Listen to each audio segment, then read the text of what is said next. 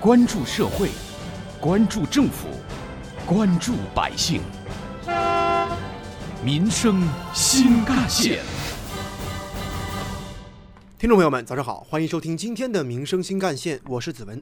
这几天，浙江杭州要在云上开始招引高层次人才的消息刷爆了朋友圈。在云聘会上，将有一千余家重点人才单位设岗招聘，涵盖了数字经济、生物制药、智能制造、金融服务、人力资源、医疗卫生、教育等重点行业，提供招聘岗位不少于两万个，均面向大学以上学历或各类专业技术人才、高等技术人才等等。比如说，阿里巴巴、网易、海康威视、吉利等知名的企业，还有浙江大学、中国美院、西湖大学、浙江实验室、国科大航高院等高校院所，都在云端亮出了招贤令。一手抓防控，一手促发展，都需要坚强的人才保障、优质的人才生态。同时，杭州还将推出人才一卡一码通，统筹整合有关人才的服务项目，开发金融支持、子女教育、医疗健康、文体休闲。交通出行、云上交流课堂、咨询服务等等功能，为人才提供集成化、智慧化、全流程的优质服务。其实，不仅仅是高端人才的招聘市场很火热，伴随着全国各地复产复工潮的到来，浙江的不少劳动密集型企业的普通用工需求也在激增。比如说快递行业，记者采访了一位在杭州工作的中通快递公司员工，他就告诉记者，自己的公司复工安排正在稳步推进。快递行业复工不是按第一批二月十号正常的吗？但是它虽说是复工，但还还有很多证，就是资料要审核干嘛的呀？有要办通行证、车辆通行证等等，一方面各方面还有员工的一个复工证明，很多东西要弄的。然后呢，弄弄好那就更加晚了。我们的话是二月十号复工，但正常我们才二月十四号才开始发货。这位快递员告诉记者，自己的公司也开始了云招聘。什么样的方式招聘业务员啊？有通过微信，有通过 APP。说到自己的工资呢，他表示其实并没有很大的提高，而且之前积压的货物有点多。一个月嘛，你像操纵工业务员嘛，也就四千五左右了，又不高。工作嘛，一般来说是早上七点到晚上七点半左右。这位快递员坦言，在当下，公司要想招到新的快递员不是很容易。这两天快递招有点难的嘞，要看业务员是从哪个省区过来的，还有每天测量体温，各方面的都有。但是现在快递比较累嘛，还要看这些人吃不吃得了，吃不吃得消。接下来我们把目光转向同样是复工用工大户的杭州小红车公司。在疫情期间，杭州的公共交通曾经有过一段停运的时间，一时间小红车为不少市民的短途出行提供了便利。杭州市公共自行车交通服务发展有限公司执行董事、总经理吴国雄。那么现在我们整个上岗人员已经超过三百五十余名，特别是第一天啊上班，整个租用人次近十六万租用人次，应该说公共自行车还是发挥了一个较好的作用。虽然复工的用工缺口很大，但是吴国雄表示，目前杭州的小红车运转良好。嗯，至于我们劳动力，确实也也有一块啊缺口，因为我们也有一百多名返乡的人员。那么现在呢，反正要求获得绿码，现在逐步逐步还有一些员工没有获得绿码。在劳动力紧张的情况下，我们是通过我们杭州本地的一些员工，嗯，他们也比较乐于奉献啊，都是主动要求上岗。解决我们日常的用工的一个难题。现在我们基本稳定，应该确保能确保公共自行车的整个运营。在未来，杭州公共自行车交通服务发展有限公司将进一步推进复工，完善服务。我们首先呢，确保我们上岗的员工呢是安全，要求戴口罩、测体温，做好车辆的一个消毒工作，包括对站点的一个排查。嗯，确保我们一些重点。现在呢，加强一个数据的分析，那么对一些租用量的点位，确保一个重点，加强一个及时的调运。说起劳动密集型企业的复工复产，浙江绍兴的企业算得上是很好的样板。当地的做法是怎样的呢？稍后我们继续关注。挖掘新闻真相，探究新闻本质，民生新干线。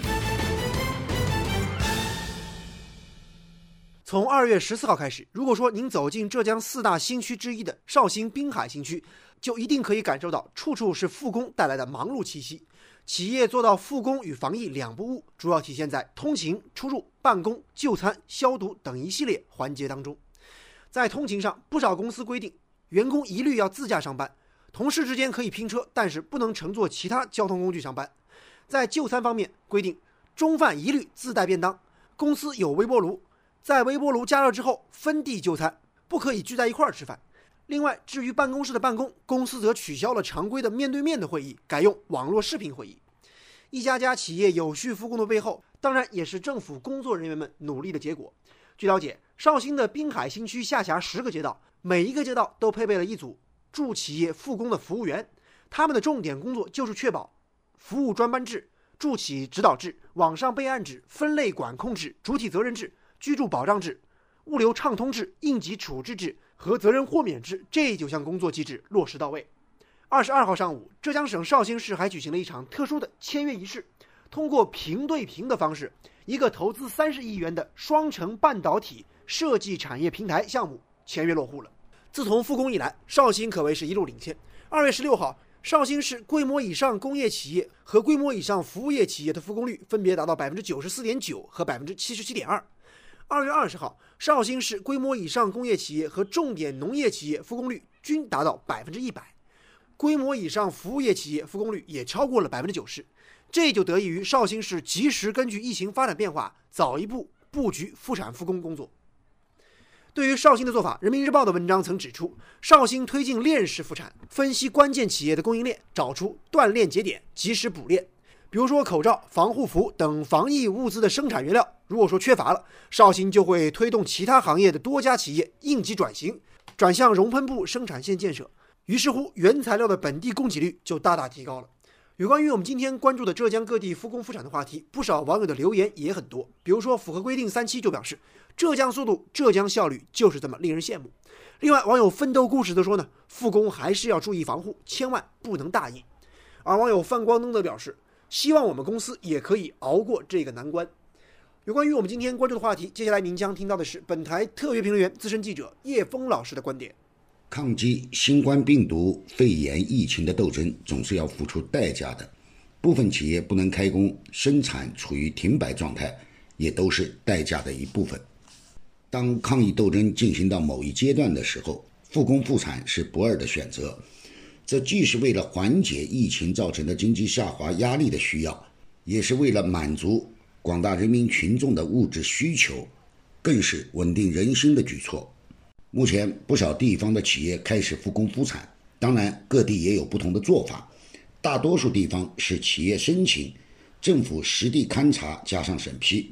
我比较认同宁波的做法。二月十七号，宁波市政府发布消息。说政府不再对企业的复工复产进行审批，而是由企业在落实防控措施的基础上，向所在乡镇街道或行业部门报备，还要做出承诺。当然，不审批不等于不监管不服务。宁波要求对复工企业进行抽查，发现问题要立即整改。我认为这种做法夯实了企业的主体责任，减少了政府在申请复工企业之间的疲于奔命。提高了工作效率。我认为，当下任何一家复工企业最担心的绝不是产量和效益，而是健康。工人们也不会为了工钱而置自身的健康安全于不顾。让最关心健康的群体自己决定复工复产与否，其实是最科学、最稳妥、最积极，也是最符合实际的做法。而政府要做的就是指导、服务和监管。包括指导企业落实防控措施，帮助企业排忧解难，关心职工的生产生活。这方面，我省各地都在积极作为，也取得了良好的效果。我想，在当前抗疫形势仍然非常严峻的背景下，应该像习总书记说的那样，不获全胜，绝不轻言成功。现在的复工仍然必须服从抗疫工作的需要。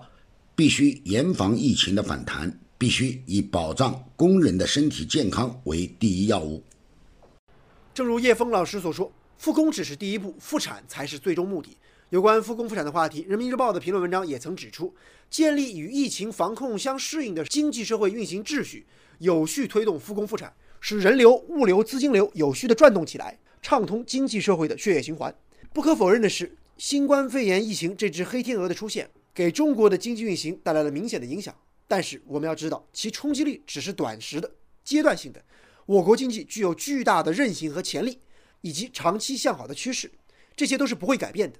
现在疫情出现了积极变化，防控工作取得了阶段性成效，要求我们不失时机抓好复工复产，努力把疫情造成的损失给抢回来、补回来。